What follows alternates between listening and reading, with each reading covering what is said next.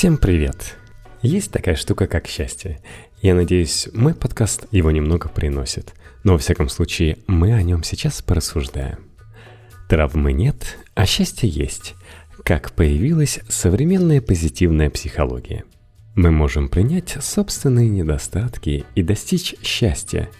Мы можем сотрудничать с другими людьми и при этом не стать их жертвой – Прошлое не определяет наши поступки.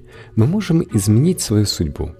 Альфред Адлер сформулировал и обосновал эти убеждения задолго до журнала «Космополитен» и современных поп-психологов. Сегодня теории этого венского психиатра начала 20 века вновь обретают популярность, и они не так просты, как кажется.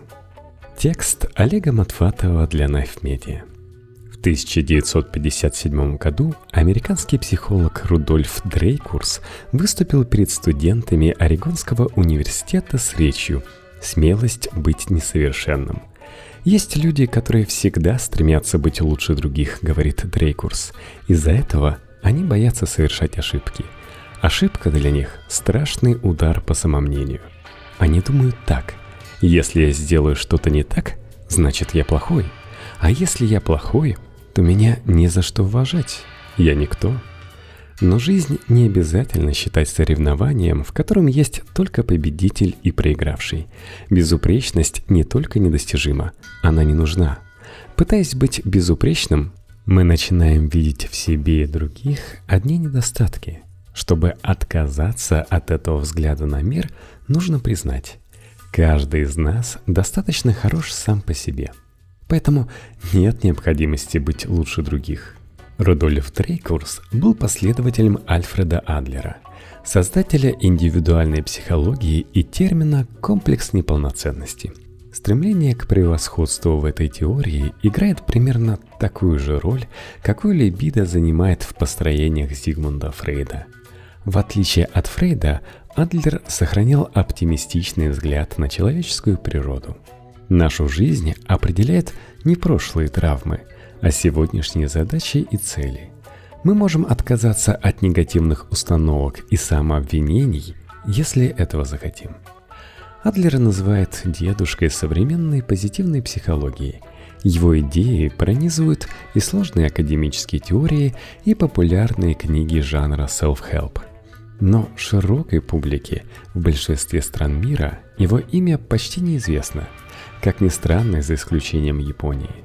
В 2014 году главным бестселлером в Японии стала книга Ичиро Кишими и Фумитаки Кога «Мужество не нравится».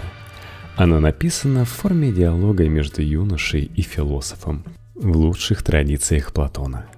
В начале книги юноша приходит к философу с убеждением, что жизнь не поддается нашему контролю. Одни преуспевают, а другие вечно остаются в проигрыше. Даже если люди хотят измениться, они не могут этого сделать. Философ же объясняет юноше основные идеи Альфреда Адлера, и спустя две сотни страниц юноша понимает, что жизнь может быть простой и счастливой. Мы сами создаем свои проблемы. Главная причина этих проблем – страх перед жизнью и сосредоточенность на своем «я», мы не должны волноваться, как наши поступки воспринимают другие. Это не наше дело. Быть свободным значит иметь мужество не нравиться другим. В Японии с ее коллективистской культурой эта идея звучит довольно революционно. Обычно японцу предельно важно знать, как его поступку относятся окружающие. Стыд считается главной общественной добродетелью – Помните наш недавний выпуск подкаста «Стыди» и про все его минусы. Вот и авторы книги показывают, что чрезмерная забота о чужом мнении непродуктивна и для отдельных людей, и для общества в целом. Идея оказалась настолько популярной, что по книге даже сняли телевизионный сериал. Главный герой – незамужняя 30-летняя женщина-детектив – что уже само по себе вызывающий, живет по заветам Альфреда Адлера. Это помогает ей не только сохранить высокую самооценку, но и раскрывать сложные преступления. В адлеровской психологии все проблемы личности – это межличностные проблемы. Адлер никогда не считал себя учеником или последователем Фрейда. Его куда больше интересовали наши отношения с другими людьми, а не бессознательные травмы и комплексы. Поэтому он назвал собственную теорию индивидуальной психологии, от слова «индивидуум», то есть неделимый. Личность здесь действует не как поле бесконечной борьбы между сознанием и бессознательным, а как единое целое. Если Фрейд основное внимание уделял прошлому, то Адлер подчеркивал значение целей на будущее. Именно наши цели определяют то, как мы живем сегодня – Видит ли человек свою цель в том, чтобы стать кучером, врачом, донжуаном, другом, тираном, он всегда усматривает в этом высшее осуществление и утверждение своей сущности. Альфред Адлер. Мотив власти. Адлер действительно некоторое время был дружен с Фрейдом и в 1910 году даже возглавлял Венское психоаналитическое общество. Но их взгляды быстро разошлись. Адлеру не нравилась сосредоточенность Фрейда на сексе и бессознательных мотивах поведения. Фрейд считал индивидуальную психологию слишком простой и поверхностной, а самого Адлера называл не иначе как предателем психоанализа. Некоторые считают, что именно Адлер, а не Фрейд, больше всего повлиял на развитие современных психотерапевтических подходов – в книге «Открытие бессознательного» психиатр Генри Элленберг писал «Не просто найти другого автора, у которого так много заимствовали, не воздавая ему при этом никакой благодарности, как Альфред Адлер. Абрахам Маслоу и Виктор Франкл, Карл Роджерс, Ролла Мэй, Карен Хорни и Эрих Фром – все эти знаменитые психологи очень многое взяли именно у Адлера – Каждый человек стремится стать больше и сильнее. Нас подталкивает вперед врожденная потребность в социальном признании и превосходстве. В этом стремлении нет ничего плохого, но очень часто оно приобретает нездоровые формы. Все невротические симптомы по Адлеру – результат неудачной попытки преодолеть чувство собственной неполноценности. Мы начинаем винить себя за каждый промах – замыкаемся в собственных страхах и теряем способность к общению и сотрудничеству. И чтобы преодолеть эти проблемы, нужно не копаться в собственном прошлом, а обратиться к настоящему. Адлер отрицает существование психологических травм. Если в детстве мы пережили травматический опыт, это не обязательно значит, что мы должны быть несчастными сейчас. Прошлое не определяет настоящего – Скорее наоборот, у нас всегда есть выбор, как реагировать на то или иное переживание. Возможно, именно с этими словами и Карамели закрывали кафедры психоанализа в 70-х в США. Так что ныне это уж не такое странное радикальное утверждение. Эмоции не возникают спонтанно в ответ на происходящие события. Они зависят от восприятия, которое конструирует наш мозг – Именно на разделение между событиями и их восприятием построена вся когнитивно-поведенческая терапия. Мы можем созидательно влиять на собственную личность и судьбу. Это одна из главных установок адлерианской психологии. Адлер считал, что поведение любого человека целенаправленно. Даже у неврозов и комплексов есть определенная цель. В книге «Мужество не нравится» эта мысль объясняется на примере хихикомори. Людей, которые отказываются от социальной жизни, про годами не выходят из своей комнаты. Уединение – это способ отгородиться от жизненных проблем вместо того, чтобы их решать.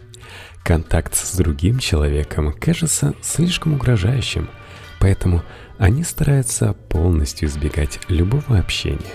Вы, наверное, слышали о них под коротким названием хики или хиканы. Причины этого поведения тянутся из глубокого детства. Страх, что тебя отвергнут, может легко превратиться в ненависть к себе, а затем в полную самоизоляцию. Хотя прошлое нельзя переиграть заново, мы можем пересмотреть свои сегодняшние взгляды и установки. Если мы поймем, что сами выбрали свой образ жизни – мы сможем его изменить. Важно не то, с чем человек родился, а то, как он этим распоряжается. Эти идеи могут легко превратиться в клише. Прими себя таким, какой ты есть. Не думай о мнениях других. И так далее. По сути, это и есть клише. В отличие от Фрейда и других психоаналитиков, Адлер никогда не стеснялся говорить на языке здравого смысла. В ответ на это обвинение он однажды ответил, «А что в этом плохого? Мне хотелось бы, чтобы больше психиатров придерживались здравого смысла». И все-таки именно Адлер лучше всех понимал, что просто принять себя недостаточно. Каждый человек испытывает чувство собственной неполноценности. Разница проявляется в том, как мы на него реагируем. Человек становится здоровой личностью, когда перестает заботиться только о себе и начинает чувствовать себя частью общего коллектива. Перестать думать о себе и начать заботиться о других – вот главный рецепт психологического здоровья по Адлеру. Он даже говорит своим пациентам, вы можете выздороветь за 14 дней, если будете следовать одному рецепту. Старайтесь каждый день думать, как вы можете кого-нибудь порадовать. Обычно мы думаем о других, не потому что нам интересно их мнение, а потому что беспокоимся о своем «я», Античные стоики дошли до этой мысли за много столетий до Адлера. Мы можем контролировать собственные поступки, но как на них отреагируют окружающие вне нашей власти. Поэтому не стоит об этом волноваться. Но это не значит, что мы должны преследовать только собственные интересы. Именно забота о других делает нас более счастливыми и здоровыми людьми – Адлер иногда выражается почти как Кант или Аристотель. Разум он называет видом интеллекта, который содержит в себе социальный интерес и который действует на общее благо. Это уже не слишком похоже на рецепты современной поп-психологии. Не думать о мнении других – это понятно, но заботиться об общем благе – что это вообще означает? Андлер выделял три главные жизненные задачи, которые стоят перед человеком. Работа, дружба и любовь. Они требуют, чтобы мы научились взаимодействовать с другими людьми на все более глубоком уровне. Человек, который научился решать эти задачи, никогда не станет невротиком, говорит Адлер. Фрейд тоже считал работу и любовь краеугольными камнями человечности – но в его представлении все люди обречены на невроз, что бы они ни делали. Чтобы сотрудничать с людьми, мы должны перевести отношения на горизонтальный уровень. Внутри вертикальных отношений есть тот, кто доминирует, и тот, кто подчиняется. Мы либо стремимся к превосходству, либо уступаем другому часть своей личности. Внутри горизонтальных отношений люди не одинаковы, но равны. Именно в горизонтальных отношениях мы можем принять собственные недостатки и позволить себе ошибаться. Главной установкой здоровой личности Адлер считает социальный интерес, чувство солидарности человека с другими людьми, животными и даже неживой природой. Античные стоики представляли себя частью единого и гармоничного космоса. То же самое пытается сделать и Адлер – но начать можно хотя бы со своей семьи и ближайшего окружения. Установить горизонтальные отношения хотя бы с одним человеком – это уже большое достижение. Сильное влияние на Адлера оказала книга философа Ханса Ваингера «Философия возможного». Согласно теории Ваингера, человеческой жизнью во многом управляют воображаемые конструкты, фикции – имеет значение не то, что абсолютно верно, а то, что мы считаем таковым. Все цели на будущее – это фикции, ведь они пока существуют только в нашем воображении. Но даже находясь в противоречии с реальностью, они могут принести огромную пользу. Возможно, теория Адлера и сама является такой фикцией. Она возникла почти сто лет назад, но до сих пор остается современной. Пусть она не решит всех проблем человеческого существования, но она и не обещает этого сделать. Новому пациенту Адлер всегда говорил, доктор сидит в вашем кресле.